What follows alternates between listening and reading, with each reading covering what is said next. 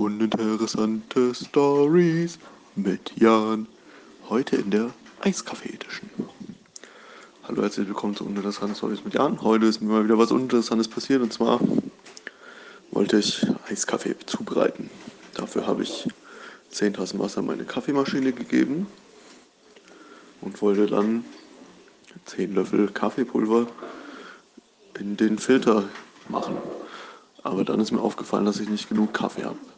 Und dann habe ich nur drei Tassen gemacht.